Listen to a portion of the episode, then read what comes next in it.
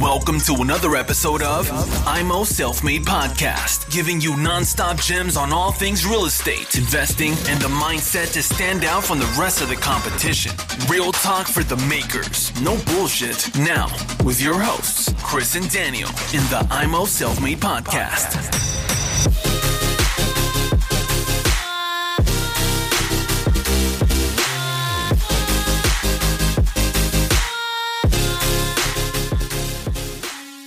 Herzlich willkommen hier bei Immo Selfmade mit dem Chris und dem Daniel. Heute im Interview mit dem Philipp Scharf.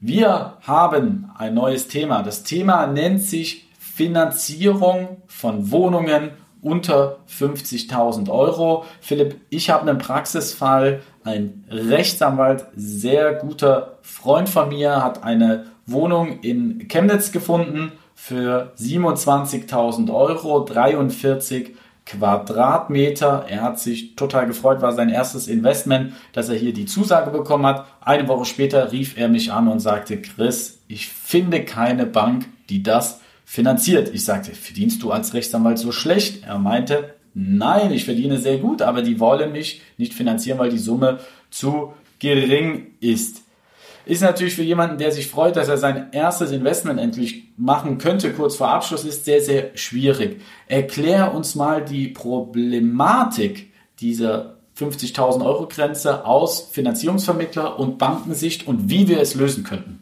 Ja, also ähm, es gibt gewisse Stückkosten in der Bank und sie wird zugeschüttet mit vielen Finanzierungen, hat eine geringe Marge. Sie verlangen schon auch Zinsaufschläge unter 50.000, aber das reicht halt trotzdem nicht, um ähm, damit Geld zu verdienen einfach. Und deswegen lehnen viele Banken eben die Finanzierung unter 50.000 ab und ziehen bei 50.000 eine Grenze rein, manche auch bei 100 oder bei 70. Ähm, manche auch drunter, ja, manche bei 40.000 oder bei 25.000. Ähm, so, jetzt gibt's jetzt kann ich natürlich Glück haben und ich erreiche in dieser Region eben eine Bank, die mir da eben eine 100% Finanzierung trotzdem anbietet, vielleicht mit einem kleinen höheren Zins von 0,3 mehr oder so, dann ist ja auch okay, ist ja auch keine große Summe. Meistens haben die kleinen Buden, gerade wenn es Einzimmer-Apartments sind, auch schöne hohe Renditen. Wenn ich es noch möbliere, dann noch schöner. Ähm, und Schnäppchen mache ich da eben auch, weil Finanzierung häufig ein Thema ist. Ähm, so, also man findet immer eine Bank, die das finanziert. Jetzt gibt's eine Strategie, das ist zu sagen, ich finanziere nur 90 Prozent anstatt 100 Prozent. Es gibt da Kollegen, die sagen, wir poolen. Ähm, ja, aber wenn ich mal sich das genau anschaut, sind es auch nur normale Konditionen für einzelne Finanzierung und es wird einfach nur der Trick angewendet, dass ich 90 Prozent finanziere statt 100. Macht ja auch bei der Summe nicht viel aus, ist dann hier 3000 Euro mehr Eigenkapital. Ja, damit verbessere ich natürlich die Kondition, weil 90 statt 100 heißt im Daumenwert 0,3 bessere Kondition. Damit habe ich den Zinsaufschlag wieder weg. Und es gibt natürlich mehr Banken, die 90% finanzieren als 100% finanzieren. Und dadurch schaffe ich es eben dann doch eine Finanzierung hinzubekommen. Bausparkassen bieten ab 5000 grundschuldbesicherte Darlehen an, auch bis 100% hoch. Ähm, das kann auch eine Option sein, eine 100% Finanzierung zu bekommen äh, für unter 50.000. Wenn es im Bereich ist knapp unter 50.000, dann heben es über 50.000.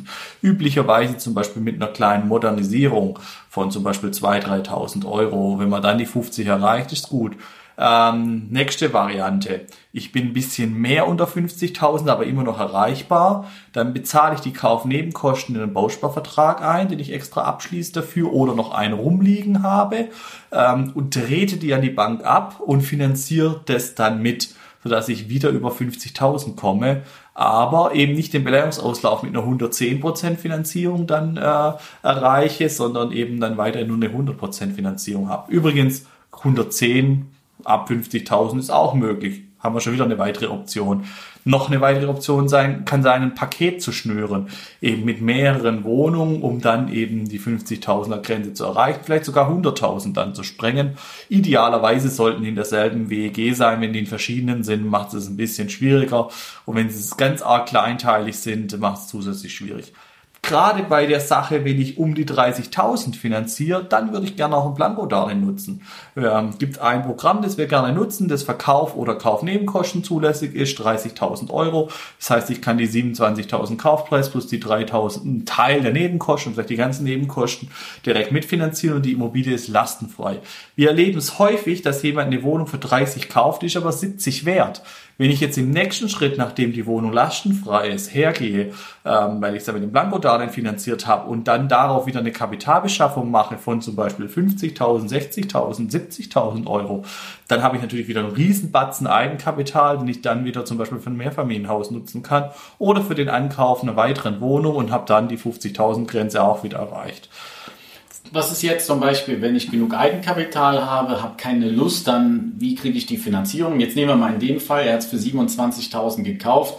Der Wert ist vielleicht 35, aber nehmen wir mal in einer anderen Stadt. Die Immobilie, wie du sagst, ist 60.000 wert. Jetzt mache ich das mit Eigenkapital, kaufe die mit Eigenkapital und jetzt komme ich zu dir und sage, die Immobilie ist aber locker 60, 70.000 wert. Grundbuch ist frei wie, wie, krieg, wie komme ich an Geld? Was, was würdest du anbieten? Also wir machen eine Kapitalbeschaffung. Je mehr Zeit dazwischen vergangen ist, zwischen Ankauf und dem Zeitpunkt der Kapitalbeschaffung, je besser. Es gibt ein Niederschwertprinzip, das heißt, die Bank muss eigentlich in den ersten ein bis drei Jahren nachfragen, äh, was war der ursprüngliche Kaufpreis und dann äh, darf sie eigentlich nur darauf abstellen. Ähm, gibt aber auch Banken, die davon abweichen und ich es dann eben trotzdem auch schon frühzeitig beleihen kann. So, üblicherweise ist es dann leicht zu beleihen, wenn natürlich das lastenfrei ist, ist der Fall hier. Und äh, wenn ich einen wohnwirtschaftlichen Verwendungsnachweis habe, also ähm, ich beleihe das so, dass ich damit ein anderes Objekt kaufe oder die Kaufnebenkosten dafür bezahle oder anteilig Kaufpreis bezahle.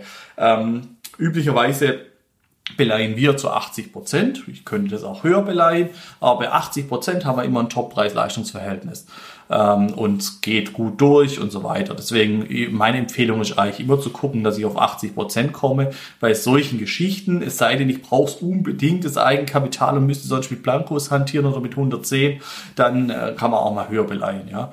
Wie viel Abstand sollte sein, wenn ich es jetzt gekauft habe mit Eigenkapital? Kann man das. Ein Jahr wäre schon gut, ja. Man muss bei dem Eigenkapital kaufen natürlich noch bedenken, ich brauche jetzt eben diesen wohnwirtschaftlichen Wendungsnachweis des neuen Objekts und dort setze ich auch die Zinsen ab. In dem bestehenden Objekt, wenn ich einmal mit Eigenkapital reingegangen bin, kann ich dort die Zinsen nicht mehr absetzen. Da gilt grundsätzlich, äh, dass ich da 30 Tage habe, das zu lösen. Wenn ich innerhalb von 30 Tagen mein Eigenkapital wieder nachfinanziert habe, dann kann ich die Zinsen absetzen oder ansonsten nicht.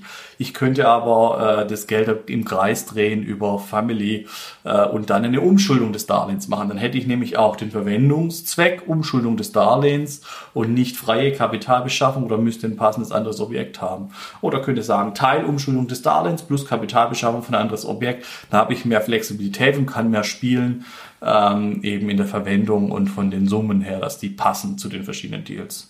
Das heißt, es ist nicht unmöglich, unter 50.000 zu finanzieren. Absolut Besser ist natürlich ein Paket, dass man direkt, manche Makler, man kann ja Ganz auch den Makler mal fragen, ja.